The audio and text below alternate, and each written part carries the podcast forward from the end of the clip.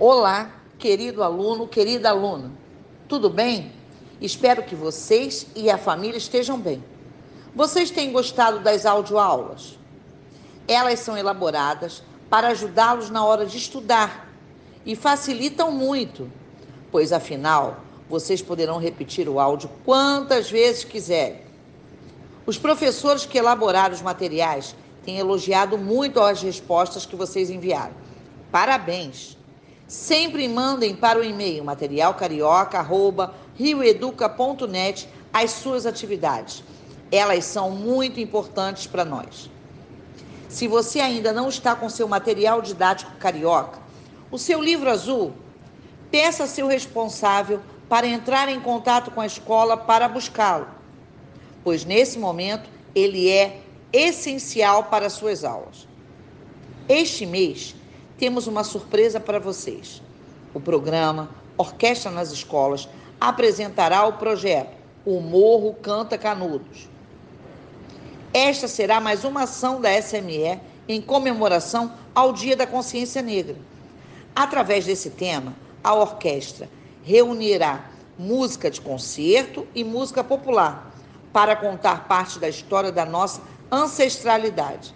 Teremos muitas novidades para vocês. Ótima semana a todos e até a próxima. Olá, tudo bem com você? Tenho certeza que sim. Afinal, a cada audioaula, mais um passo dado em seus estudos. Não podemos parar. Esta semana, nosso material se refere às páginas 132 a 134 do material didático carioca. Vamos recordar o que são frações. As frações são utilizadas para representar partes de algo inteiro. Assim, toda fração representa uma divisão e um número racional. Sabemos que o número de cima numa fração é o numerador e o número de baixo é o denominador.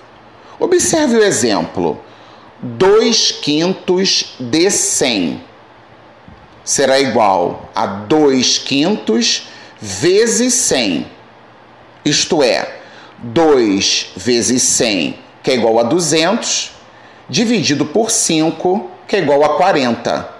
Logo, 2 quintos de 100 é igual a 40. O termo de em português é uma preposição, mas em matemática se refere à operação de multiplicação.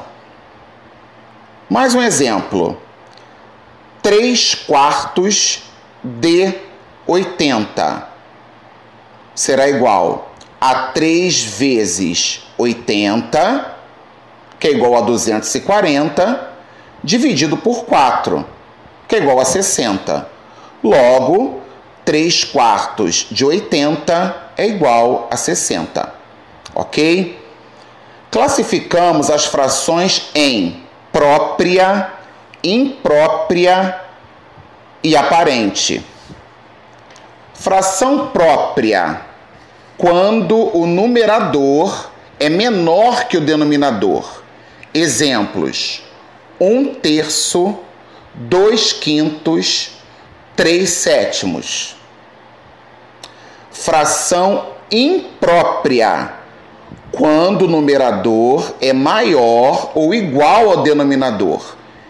Exemplos: 5 meios, 7 terços, 8 quintos, 6 sextos.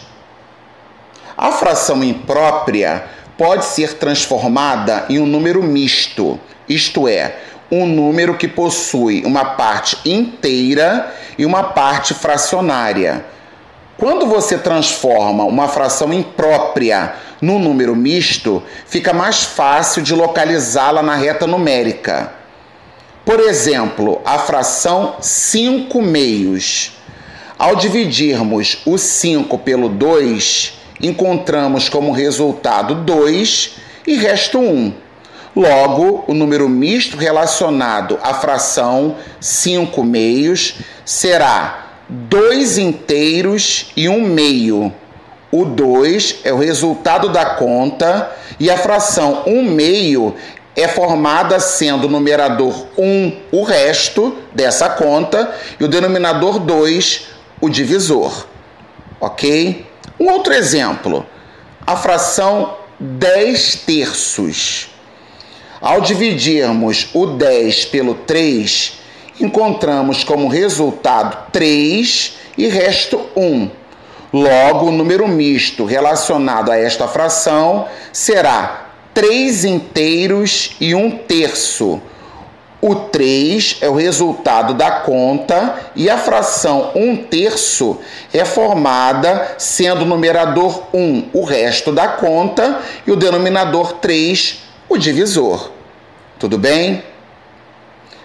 Fração aparente é um tipo de fração imprópria, sendo que o numerador é múltiplo do denominador, ou seja, ao dividirmos o numerador pelo denominador, iremos obter valor inteiro como resposta.